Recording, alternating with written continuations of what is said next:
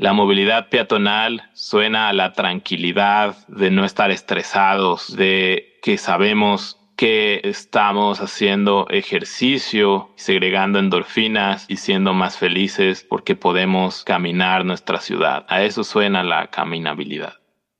La movilidad peatonal me suena a tranquilidad, a ir despacio, a disfrutar los espacios, a disfrutar el camino y justo me suena a eso, a disfrutar los sentidos mientras nos trasladamos a pie de un espacio a otro. Acabamos de escuchar el significado que dos activistas peatonales de México le dan al caminar. Primero, escuchamos a Peatonito, defensor de los derechos peatonales, y después a Yasmín Viramontes, directora ejecutiva de Camina, el Centro de Estudios de Movilidad Peatonal. Los dos nos recuerdan que la movilidad peatonal es ir en calma, sea que realices tu viaje a pie sin el apoyo de ninguna ayuda técnica o que lo hagas en silla de ruedas, con apoyo de un bastón o andadera, en patines o patineta, arrastrando o empujando una carriola, diablito o carrito de fruta e incluso corriendo. Todos esos viajes son peatonales y su realización hace de las ciudades espacios de propulsión humana.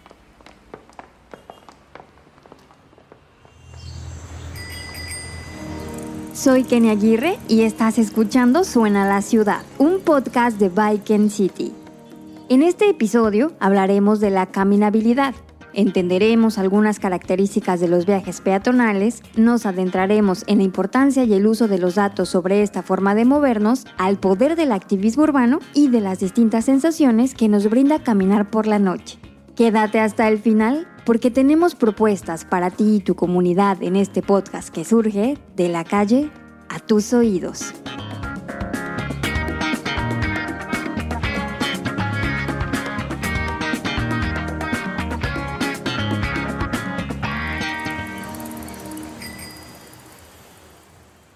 Concepto de caminabilidad tiene que ver con la manera de ir y venir de los peatones a todos los lugares de deseo. El ideal es que sea más fácil, seguro y agradable, incluyendo la diversidad de usos y ocupaciones de los espacios, espacios públicos con generosas áreas verdes y con equipamientos inmobiliarios públicos de calidad y que podamos ver personas felices a caminar la calle.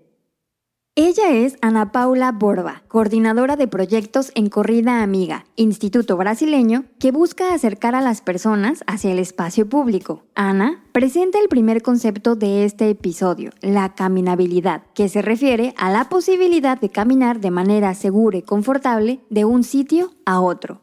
Organizaciones de la sociedad civil e instituciones académicas han generado indicadores de caminabilidad para evaluar el espacio público e impulsar políticas que visibilicen e incentiven la caminata como un medio de transporte. Creo que es importante impulsar la caminata como medio de transporte en las ciudades por al menos tres razones. La primera, torna los espacios urbanos más vivos y seguros. La segunda, mejora la salud física y mental de las personas. Y porque disminuye la dependencia de los combustibles fósiles, reduciendo las emisiones de gases contaminantes. Creo que los beneficios de las corridas y caminatas son innumerables, desde hacer bien a salud física, mental y espiritual, hasta crear un ambiente urbano bueno para vivir. Pues según Jane Jacobs, las ciudades, para que sean buenas, deben tener espacios con muchos ojos a las calles. Y Yang Yeo complementa diciendo que cree que las ciudades deben ser vivas, seguras, saludables, sostenibles. Por lo tanto, pienso que la ciudad del futuro es la que no dependa de los motores y sí de la fuerza de las piernas, pues el futuro del medio ambiente es inestable e incierto. Seguro has oído de Jane Jacobs, y si no, aquí aprenderás de su legado.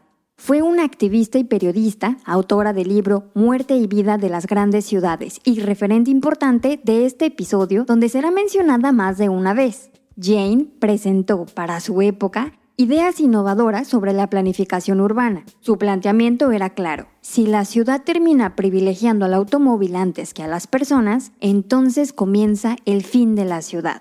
Jane Jacobs ha inspirado el trabajo de muchísimas organizaciones a nivel global que buscan impulsar la comunidad y el trabajo colaborativo a través de las caminatas. Para conmemorar la vida de esta activista, durante mayo se realizan festivales de caminatas en todo el mundo bajo el nombre de Jane's Walk. Escuchemos la experiencia de Ana en Brasil, en donde se han organizado caminatas con niñas, niños y jóvenes a través de Corrida Amiga. Corrida Amiga ha hecho muchos proyectos que aplican las metodologías lúdicas con niños, uh, chicos y jóvenes, como por ejemplo con Urban 21 en 2022, con UNICEF y con CAO São Paulo. CAO es el Consejo de Arquitectura y Urbanismo de la ciudad este año. Por ejemplo, hicimos un trabajo con jóvenes de una comunidad alejada del centro de San Pablo y que sufre con la segregación espacial y con la falta de seguridad dentro y fuera de los buses. Hicimos incluso una intervención urbana en una plaza de la. Utilizamos pinturas en los paseos que hacen críticas la falta de calidad de la urbana. Por ejemplo, Rayuela con Infierno, y el infierno es un autobús específico muy malo del barrio. Y el cielo con el transporte de masa rápido, que hace años que no sale del papel para atender a la comunidad. Los otros dos son trabajos hechos con niños con énfasis en utilizar las prácticas pedagógicas de movilidad urbana voltada a la de los peatones. Todos los encuentros con los niños siempre nos sorprenden. Los niños son muy hábiles y muy inteligentes. Entonces, algunas veces ellos dicen, ¿Por qué mi mamá y mi papá no caminan tanto? Ah, oh, a mí me encanta caminar con ustedes porque yo conozco los lugares, las plazas, los espacios y no me quedo con miedo. Me siento seguro porque estamos juntos con mucha gente. Por otra parte, hay aquellos niños que dicen, ah, porque caminamos mucho, es muy cansativo, me quedo agobiada, no estoy acostumbrada a caminar tanto. Entonces, podemos comparar muchos comentarios de los niños, de los chicos, porque ellos tienen cada uno con sus familias, entonces ellos tienen diferencias de sus experiencias del día a día, del cotidiano. Entonces es muy interesante para nosotros porque aprendemos mucho con ellos. En México, más del 50% de las personas que asisten a la escuela lo hacen caminando, según fuentes de INEGI 2015. Por otro lado, CONAPRA señala que los siniestros viales es una de las principales causas de muerte en niñas, niños y jóvenes en el mismo país. Yo no sé en qué momento se perdió el caminar o el dar un pasito, ya sea en tu casa o en la ciudad. Se perdió esa motivación por seguir transportándose con nuestro propio cuerpo. Yo no sé en qué momento se perdió esa motivación y ese asombro de caminar, de caminar, básicamente, porque una piensa que cuando, por ejemplo, ves a un bebé dar sus primeros pasos, o sea, me remonto a esas épocas donde todas y todos dimos nuestros primeros pasitos, la gente alrededor nuestra nos aplaudía de, bueno, qué padre, esta personita está empezando a caminar, a pararse con sus propios medios físicos. Y bueno, pues eso nos lleva a un tema, ahorita estoy hablando de una persona que tiene dos piernas, que físicamente puede hacerlo, pero también cuando hay personas con discapacidad ya ahorita, en vez de estar celebrando ese tipo de cosas a nivel ciudad, se están como discriminando que las personas caminen. O sea, las ciudades son hostiles, los espacios son inseguros, las calles también se han construido calles con mucha velocidad, lo cual ocasiona que las personas que caminan estén en más riesgo de ser atropelladas este tema es muy clave, de verdad, de que todos y todos somos peatones en la ciudad y que se considera así ya ante la ley de que el derecho a la movilidad lo tenemos ya en nuestra constitución. Escuchamos nuevamente a Yasmín Viramontes, quien lleva más de una década impulsando la movilidad peatonal en México desde el activismo, la academia y su propia organización. Yasmín nos recuerda esos primeros pasos, la emoción de movernos, permanecer y disfrutar en los espacios públicos libres de autos y también nos recuerda que al final de cuentas todas y todos somos peatones en algún momento de nuestros trayectos. Este tema, como podrás escuchar, nos une a todas las personas. ¿Lo había reflexionado? Y si analizamos con mayor profundidad, podremos entender que la edad y otras características de las personas son factores cruciales a la hora de planificar las ciudades y de diseñar las calles. Imagínense personas tan chiquitas como una niña o un niño de 3, cuatro años que ya está caminando por todos los espacios y que cuando sale a la calle se les hace enorme esas banquetas, esos árboles por donde pasan y van dando ahí sus pasitos poco a poco y cómo podemos hacer que esas personitas puedan empezar a convivir, nosotras, todas las personas en la ciudad, a recibirlas en este caminar. Entonces, imagínense, cuando hablamos de peatones, hablamos de personas con todas las características posibles, básicamente desde niñas y niños chiquitos hasta personas adolescentes, personas adultas, personas mayores de la tercera edad. Es bien interesante porque cada persona tenemos características diferentes. Por ejemplo, las personas más chicas, las personas infantes, tienen características tanto físicas, que son obviamente muy visibles para todos, que son chiquitos, que a veces se desbalancean cuando caminan, pero una cosa bien interesante es que su cerebro no se ha terminado de formar. ¿Y eso qué significa para las personas que planean las ciudades? Que cuando están hablando de primeras infancias, se tienen que enfocar en, incluso a nivel neurológico, cómo poder hacer que la niña, niño, esa personita infante, se sienta segura y esté caminando segura o seguro por las calles, ¿verdad? Y así también la parte de los adolescentes, que tampoco se ha terminado de formar todo el cerebro, tienen ciertas actitudes ante la adversidad, pero también tienen espacios lúdicos, ante espacios que les proporcionan un confort en la ciudad. Entonces vemos a muchas chicas y chicos en patinetas en algunos espacios, de pronto pensamos como arriesgando su vida, ¿no? Pero bueno, es bien interesante ver que a nivel neuronal estamos funcionando diferente en diferentes momentos. Las personas adultas funcionamos diferentes, igual que las personas de la tercera edad que también tienen un espacio ahí de recordar, a veces y es cada vez un poquito más difícil para las personas recordar ciertos episodios de su vida, pero también es importante ver cómo a partir de cierta edad, aunque ellas o ellos empiecen a enviar el mismo, digamos, mensaje hacia sus pies de caminar de cierta forma, ya a veces el cerebro no alcanza a mandar el impulso que se requiere para los pies y es cuando empiezan a haber muchas caídas porque no pueden levantar los pies tanto como antes. Por ejemplo, empieza a haber más dolores de rodillas, más dolores de caderas eso, todo esto que estoy describiendo, hay que contemplarlo en la planeación de ciudades peatonales y ciudades que queramos que sean caminables. A pesar de que todas y todos somos peatones, este tipo de movilidad es tan poco visible y considerado en términos presupuestales. No te ha de extrañar que en tus caminos diarios te encuentras con banquetas o aceras diminutas, si es que las hay, porque también vendrán a tu mente calles sin veredas o sin cruces peatonales señalizados. También están los puentes para cruzar de un lado de la calle a otro a través de decenas de escaleras o rampas larguísimas que no son aptas para las distintas personas que se mueven a pie, como las que viven en situación de discapacidad temporal o permanente, los llamados puentes antipeatonales, que como hemos comentado en otros episodios, en realidad han sido una respuesta a las barreras urbanas creadas por grandes infraestructuras construidas para quienes circulan en auto. La movilidad peatonal, esa de la mayoría, tristemente ha sido una de las grandes olvidadas en la planificación urbana. Sí, pues haz de cuenta que en, el año 1975, por ahí en Inglaterra, cuando estaba todo el tema de que el transporte significaba transporte público y hacían todos los estudios posibles para revisar la frecuencia de trenes, revisar la frecuencia de buses, hacer tema de economía de transporte, pues ellas y ellos se dieron cuenta que las personas se transportaban caminando también.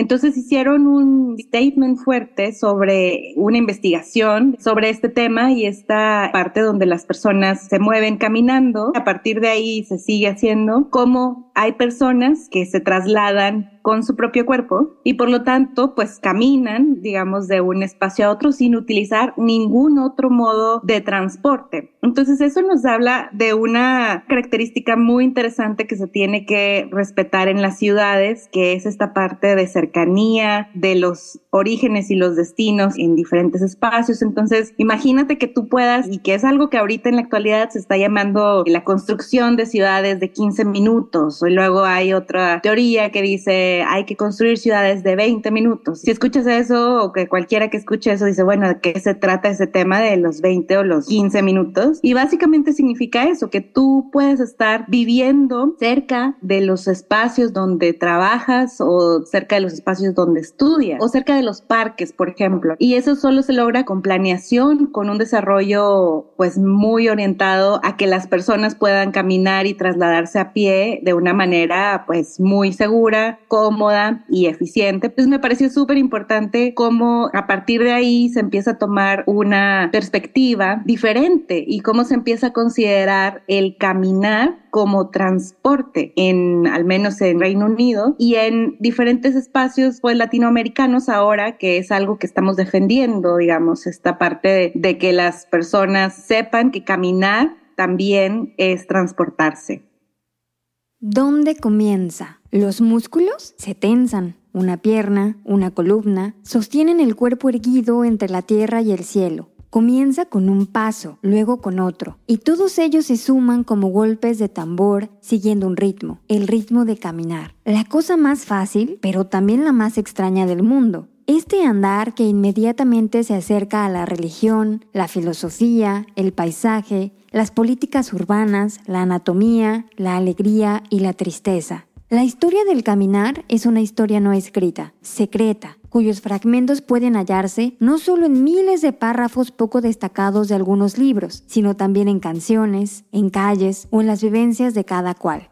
Esta historia del caminar es una historia amateur, tal como caminar es un acto amateur. Nos dice Rebecca Solnit al inicio de su libro Wanderlust una historia del caminar. Porque sí, caminar, ese acto tan cotidiano, ha sido motivo de reflexión en la literatura y punto de partida para la creatividad.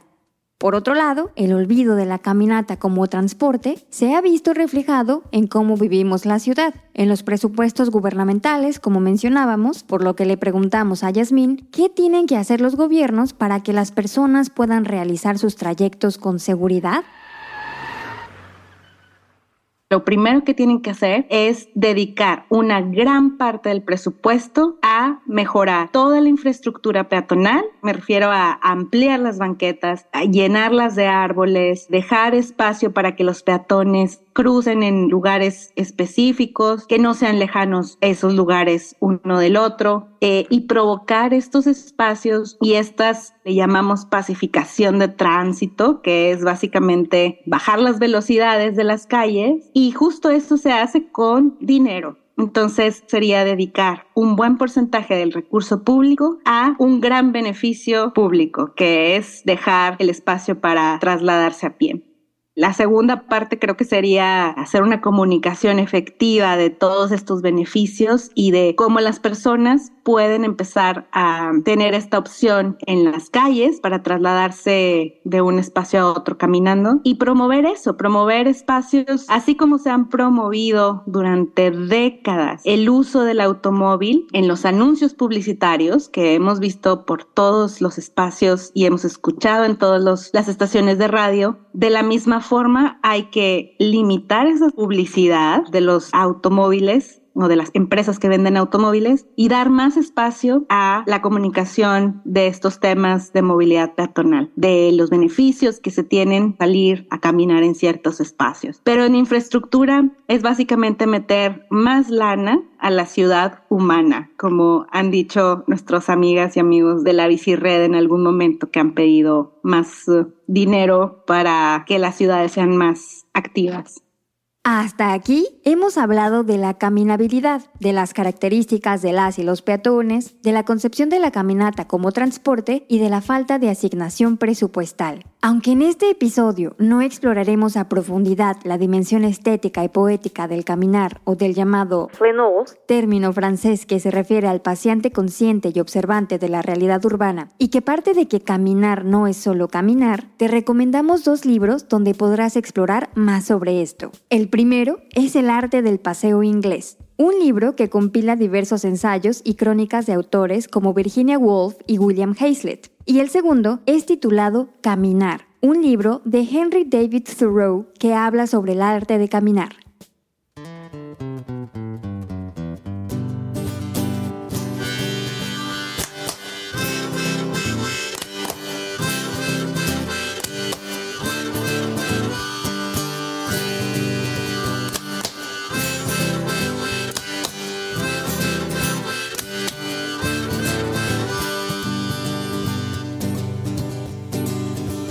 Brother Moses, listen if you can. It's all about our neighborhood that you're trying to condemn. We are not going to sit back and see your hamster down. So take just up the highway and keep it out of town. For 20 long years there's been a shadow hanging round. And any day the builder says we'll crawl our houses down. We're going to leave the shadows, one and all for good.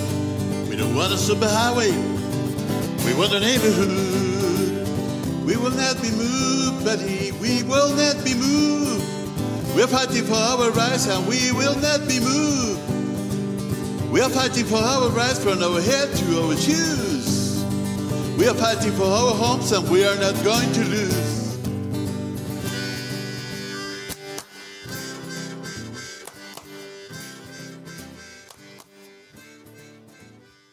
La canción que acabamos de escuchar se titula Listen Robert Moses y se atribuye la letra a Jane Jacobs y Bob Dylan. La música de esta versión y la interpretación corre a cargo del músico Félix Cáñez, quien es el padre de Peatonito. Esta canción surgió como protesta contra Robert Moses, que quién era este señor, pues un funcionario público estadounidense que se caracterizó por priorizar la movilidad motorizada con grandes autopistas en la ciudad de Nueva York a principios del siglo XX. Como te contábamos al inicio de este episodio, Jane Jacobs fue una importante activista en los años 60 contra los planes urbanos de Robert Moses y las transformaciones impulsadas por desarrolladores inmobiliarios. Su trabajo sigue siendo referente para activistas y profesionales urbanos en todo el mundo. Así se suma nuevamente a la conversación Peatonito, para hablarnos de su experiencia con el activismo.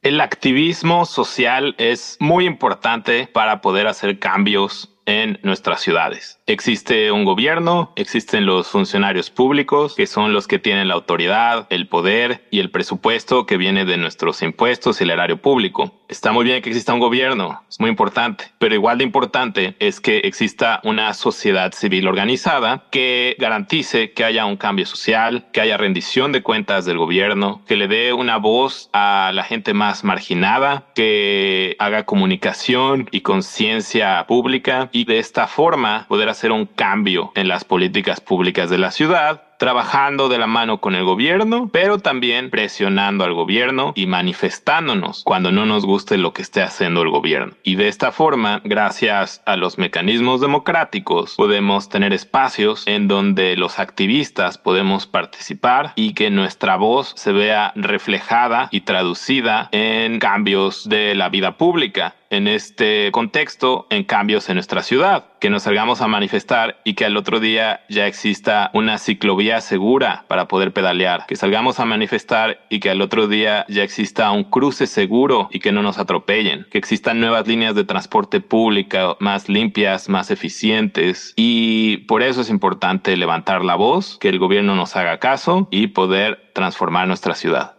He aprendido que el activismo te da un sentido de vida, te da una comunidad, haces amigos y qué mejor forma de hacer amigos que tener una causa en común por la cual luchar. Te enseña cómo funciona la sociedad civil organizada, cuál es el papel de las organizaciones sin fines de lucro, que trabajamos para poder hacer cambios sociales. Sobre todo aprendí que la comunicación es muy importante, como este trabajo que hace Bike and City de hacer un podcast. Es muy importante la comunicación porque en el ciclo de las políticas públicas, el primer paso es que tu problema público esté en la agenda pública. O sea, si nadie habla de los peatones, el gobierno nunca va a hacer nada para los peatones. Entonces es importante que exista una sociedad civil organizada, activistas, haciendo comunicación, mandando el mensaje de que el peatón es primero y tenemos que hacer estos cambios. De esa forma el gobierno va a decir, ah, mira, el tema está en la agenda, la sociedad está hablando de esto, vamos a responder. Y de ahí ya empiezan los otros pasos de la política pública, que es la planeación, la implementación y la evaluación, por decirlo así de forma muy reducida. Pero sí, el activismo es fundamental, es la chispa que va a hacer que toda la maquinaria de la política pública funcione para que el día de hoy los activistas digan, queremos paz vial y que nadie más muera o tenga una lesión grave por ser atropellado en las calles.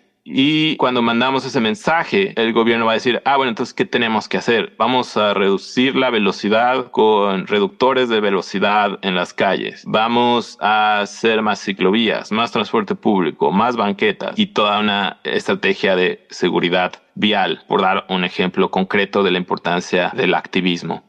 Peatonito, el superhéroe que lucha para que las calles de la Ciudad de México sean más seguras se leía en los titulares de medios como The Guardian en 2015. El activismo de este personaje llamaba la atención de medios, gobiernos y ciudadanos, pues caracterizado como un superhéroe con máscara de luchador, salía a las calles a defender los derechos de las y los peatones. Él, junto a un grupo más amplio, comenzaron a tejer una red de activistas en México y América Latina para exigir el desarrollo de políticas públicas que garantizaran ciudades humanas, seguras y habitables. Sobre por qué decidió convertirse en defensor de los derechos peatonales y quiénes fueron su inspiración, nos cuenta yo quería cambios inmediatos, ¿no? O sea, yo quería cambios en el autobús que me llevaba a la escuela. decía, ¿por qué es tan indigno el autobús? ¿Por qué voy tan apretado? Ah, de repente iba volando en el autobús, los autobuses iban echando carreritas y me caí un par de veces. Entonces decía, ¿por qué es tan indigno el sistema de transporte público en la Ciudad de México? Quiero yo hacer un cambio porque sobre todo es la gente más marginada de bajos ingresos que utiliza el transporte para poder llevar pan a su casa día a día. Y y entonces dije, me voy a dedicar a las políticas de transporte, de urbanismo en las ciudades. Me puse a investigar, encontré que existía, por ejemplo, Antanas Mocus en Bogotá. Él hacía un activismo desde la Universidad Nacional de Bogotá, después fue rector y después pudo ser alcalde. Y siendo alcalde fue un alcalde muy sui generis. Parecía un activista de alcalde despidiendo a la policía de tránsito y contratando mimos para que controlen el tráfico y acciones muy irreverentes que me inspiraron de que podemos hacer cambios, salir a la calle. O sea, los mimos de Antanas Mocus fue lo que me inspiró a decir, bueno, voy a hacer un personaje, voy a hacer un teatro cívico en la calle para hacer conciencia de que necesitamos una ciudad más caminable para los peatones y de ahí surge mi personaje peatónito, el luchador defensor de los peatones. También me inspiró el Capitán Zapato y su ejército zapatista de liberación de la banqueta, que son los primeros activistas peatonales de Latinoamérica. Y también salió Peaton Man, también en Quito, y ellos salieron como vigilantes enmascarados de los peatones y ellos me inspiraron para que yo sea el primero en México en salir a la calle con un disfraz y enviar el mensaje de que el peatón es primero en la ciudad y que no es posible que hayamos construido ciudades para los coches y no para las personas.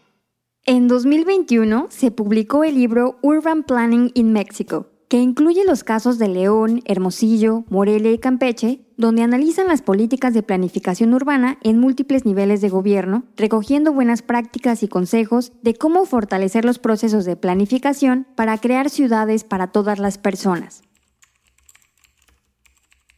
¿Qué más le puedo decir a los radioescuchas de Bike and City? Que se sigan informando, que salgan a la calle a exigirle al gobierno que las calles son nuestras y que las queremos para disfrutarlas, para sentirnos seguros, para conocer a nuestros vecinos, para ser amiguitos, para ir al parque a jugar, ¿no? Que tengamos más parques, sino que no tengamos que ir a centros comerciales para la recreación. No somos consumidores, somos gente que valoramos los espacios públicos que son nuestros, que pagamos con nuestros impuestos y que los merecemos y que podemos disfrutar de las calles y los parques. Cuando yo era joven, que no sabía por dónde empezar, pero es muy fácil empezar. Solo tienes que salir y caminar la ciudad, invitar a tus amigos a caminar, encontrar más gente que le interese el tema, Más de 23.500 peatones murieron en vías públicas de América Latina y el Caribe en el 2010 y constituyeron el grupo más vulnerable de personas usuarias de calles y carreteras en la región, según datos de la Organización Panamericana de la Salud. Por otra parte, según CNN Noticias, este es el momento más peligroso para ser peatón pues la tasa global de muertes de peatones por cada 100.000 habitantes fue de 2.28 en 2022, según la Governors Highway Safety Association. Ahora nos vamos hasta Venezuela, desde donde sumamos a la conversación a otro activista peatonal, Cheo Carvajal. Él es director de Ciudad Laboratorio, un nodo de reflexión, investigación y acción que procura y promueve la idea de una ciudad integrada, sustentable y segura. Él nos cuenta un poco de su ciudad. Nos sitúa en Caracas, Venezuela. Bueno, la movilidad peatonal en Caracas en este momento sigue siendo una relación muy injusta entre el uso peatonal, es decir, que cerca del 80% de la gente se mueve a pie y, bueno, y en transporte público también, no es que es exclusivamente a pie, pero quien se mueve en transporte público obviamente se mueve a pie, versus una movilidad en vehículos automotores de máximo el 20%. Sin embargo, se estima que el 75% de nuestras vías están dedicados al automóvil y apenas una cuarta parte a la movilidad peatonal, pero además en unas condiciones muy desiguales, ¿no? También, aparte de, de ese porcentaje, en la atención y la gestión de esos espacios cuesta encontrar muchas veces rampas peatonales. El mobiliario está atravesado, está llena de obstáculos constantemente. Las banquetas suelen estar usadas en muchos lugares de la ciudad como estacionamiento de vehículos. Entonces, la situación ahorita sigue siendo dramática, sin embargo, es algo que lamentablemente se ha normalizado. Y probablemente eso es muy común a otras ciudades, sobre todo de la región, pero en Caracas creo que tiene una expresión muy fuerte porque las instituciones no le prestan casi ninguna atención a este asunto. Yo creo que si yo dijera que hay algo que otras ciudades deberían aprender de Caracas, es no hacer lo que seguimos haciendo acá, todavía después de tantos años de entender que lo que aporta caos y malestar a la ciudad, inclusive poca productividad, diría yo, es seguir apostando a un modelo de movilidad que tiene la pirámide absolutamente al revés de lo que debería ser los vehículos tienen la parte gruesa y los peatones tienen la parte más angosta. Y eso se sigue viendo de manera como fehaciente en lo que se ha venido promoviendo como para solucionar este problema, que es darle cada vez más espacio a los vehículos aumentando espacios de autopistas, conectando más las autopistas de una manera muy agresiva con la trama urbana. Y todo esto además siempre a contracorriente de las aspiraciones de muchos sobre una ciudad más peatonal. Desde que abres el sitio web de Ciudad Laboratorio, que es www.ciudlab.com, te presentan la ciudad de Caracas en datos. Pero, ¿por qué diagnosticar y tener datos es tan importante? Los datos son importantísimos para llamar la atención sobre situaciones en la ciudad y para la comprensión de estas, ¿no? Entre ellas, obviamente, las de la movilidad. Eso desde el punto de vista institucional, pero también ciudadano, porque los ciudadanos también son un poder, en cierta forma, para presionar, para proponer y la generación de datos, sobre todo en sociedades donde los datos no son muy transparentes, como en la nuestra en este momento, lamentablemente, poner a la vista datos sobre la realidad hace que otros ciudadanos, inclusive algunas instituciones, puedan voltear hacia allá y eventualmente, si se articulan ciertas fuerzas, lograr algunos cambios. Nosotros hasta ahora no hemos tenido grandes cambios, pero apostamos a que esos datos ponen en evidencia justamente situaciones muy injustas. Por ejemplo, nosotros hicimos un estudio que financió CAF, el Banco de Desarrollo de América Latina, sobre infraestructura peatonal en Caracas. Eso incluía muchas aristas de lo que significa tener una infraestructura para caminar. En Caracas camina más del 80% de la ciudad, se mueve a pie. Sin embargo, la correlación del espacio público o del espacio viario en relación con lo que se usa para los vehículos y para la gente es absolutamente desproporcionado. Eso es más o menos así en muchas ciudades, pero en Caracas es muy particular. Pero, por ejemplo, llamar la atención sobre este dato. Ese estudio nos permitió a nosotros decir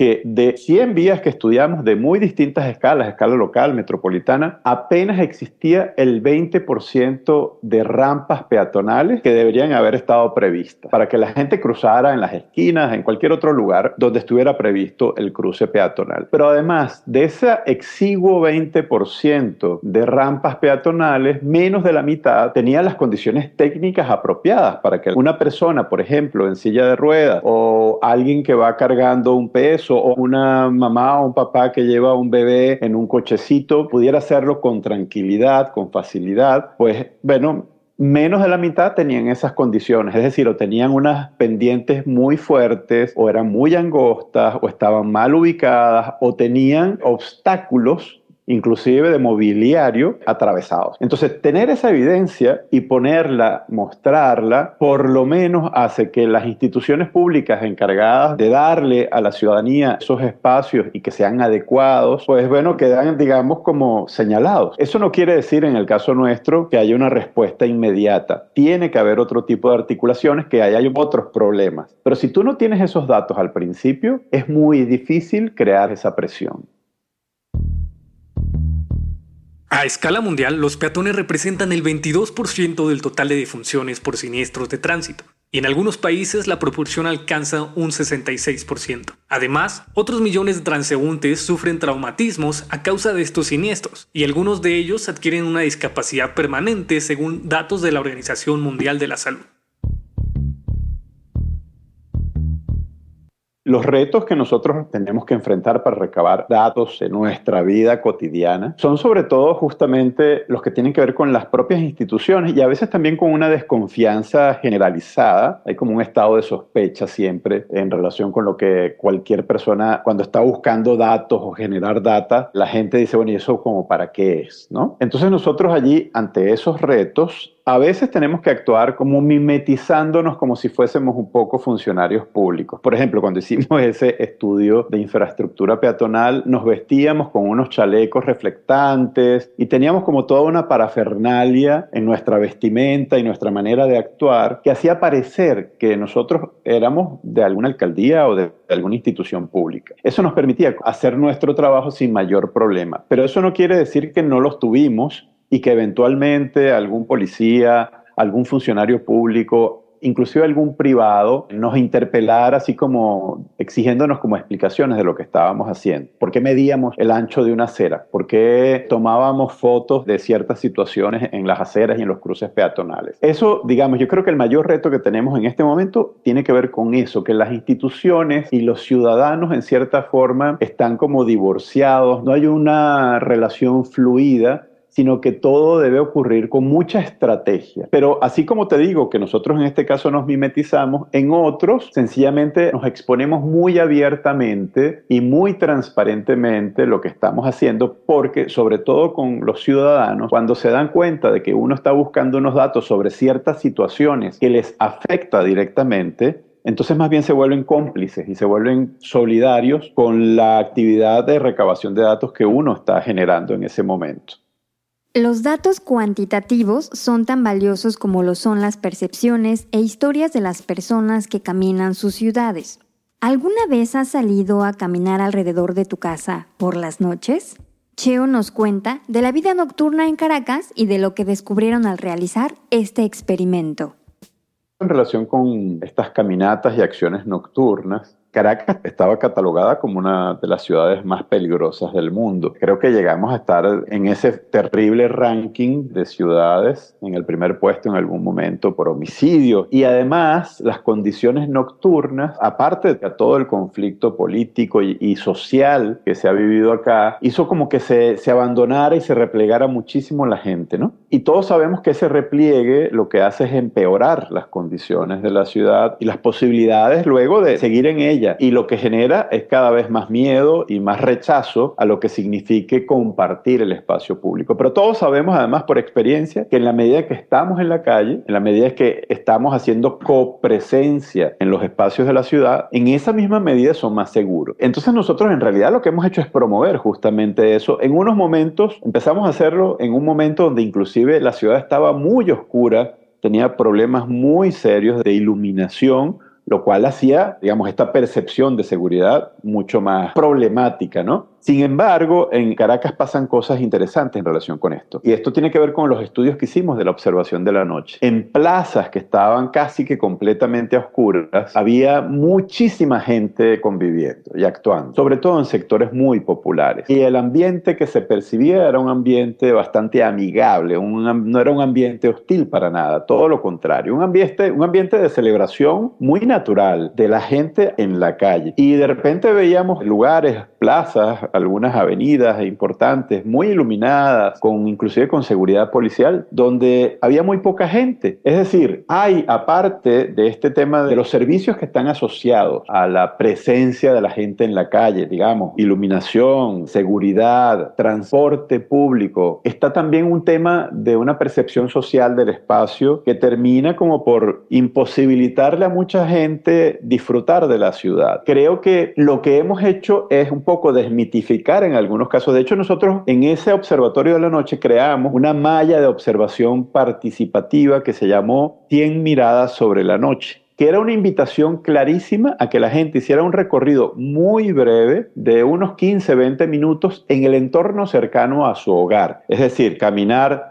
dos, tres cuadras y regresar y desde la percepción contarnos cómo estaba iluminada, cuán segura, digamos, la percibía, cuánta gente sentía que había en la calle o veía que se sentía acompañada o no. Y lo interesante de esto, más allá de los datos que generó, era el relato de la gente diciendo, caramba, yo no sabía que había tantos comercios abiertos. Oye, yo pensé que esto era bastante más peligroso y no me atreví a salir. Yo pensé que como todo esto estaba oscuro no había gente en la calle. Y entender desde poner ese cuerpo de uno en la calle a unas horas donde ya la gente decía mejor no salgo, pero que se prestara a colaborar con esta observación y que nos enviara sus datos cada una, una vez a la, a la semana, los días viernes, que además es un día como muy particular, donde la gente se distiende un poco más, fue interesante sobre todo por eso, por lo que generó como reacción y como reflexión de la gente. Reconocerse en su propio espacio cotidiano es importantísimo. Entender que hay otros que ocupan también la calle. Entender que se puede sentir acompañado por el que pasea el perrito o por la gente que juega dominó en una placita o por el comercio que yo pensé que estaba cerrado, pero resulta ser que abre hasta un poco más tarde, pero yo no lo veía porque no estaba en la calle. Eso tiene un valor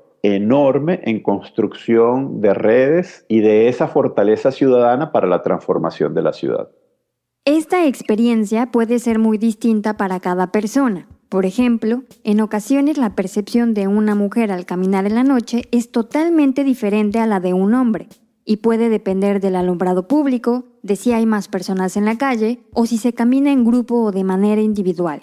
Reconocer las diferencias y hacerlas visibles es un paso para construir ciudades más seguras y caminables. La movilidad peatonal es como la savia que alimenta la ciudad. La savia no solamente en el sentido de unos flujos que se mueven, unos flujos económicos, no, sino la savia en el sentido de gente que va dialogando con lo otro, con lo diferente, con los espacios, con la historia, con lo geográfico, y que ese diálogo es lo que hace posible una riqueza y una fortaleza como ciudad. Estamos llegando al final de este episodio y próximamente al final de la primera temporada de Suena la Ciudad. No olvides evaluarnos en tu plataforma favorita y compartir cada episodio con tu comunidad. Cerramos esta conversación peatonal con una reflexión de Cheo Carvajal que nos transporta a la danza, al ir y venir mientras nos reconocemos frente al otro. Escuchemos.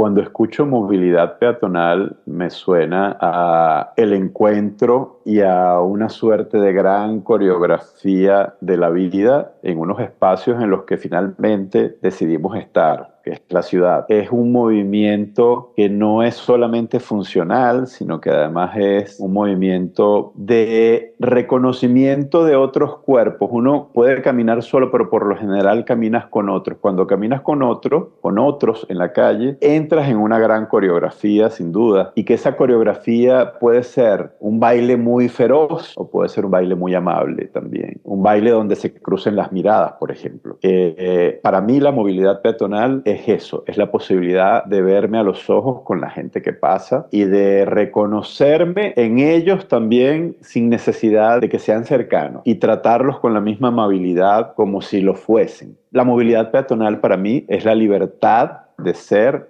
en la ciudad, de ser quien quiera ser además sin que por ello nadie me tenga que interpelar y que eso igual sea que la gente lo pueda tomar como un gesto de humanidad.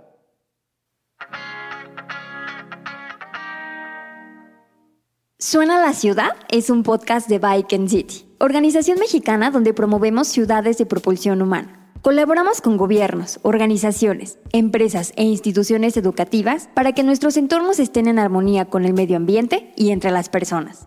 Agradecemos a la Embajada del Reino de los Países Bajos en México por su apoyo para el desarrollo de esta primera temporada. No olvides seguirnos, compartir y sumarte a la conversación en las redes sociales de Bike City. Búscanos en Twitter, Facebook e Instagram, donde queremos saber, para ti, a qué suena la ciudad.